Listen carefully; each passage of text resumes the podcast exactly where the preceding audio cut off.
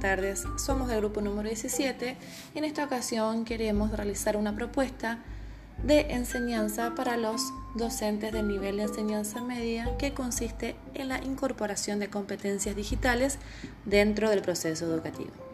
En esta ocasión hemos optado por los MOOC, que son los cursos en línea masivos y abiertos, que consisten en cursos estructurados de acuerdo a un objetivo de aprendizaje que conlleva una serie de pruebas o evaluaciones para acreditar un conocimiento, es de uso masivo, con gran alcance global, número ilimitado de matriculados, es abierto, no requiere de admisión es gratuito y es en línea. El curso es a distancia y es el principal medio de comunicación es el Internet.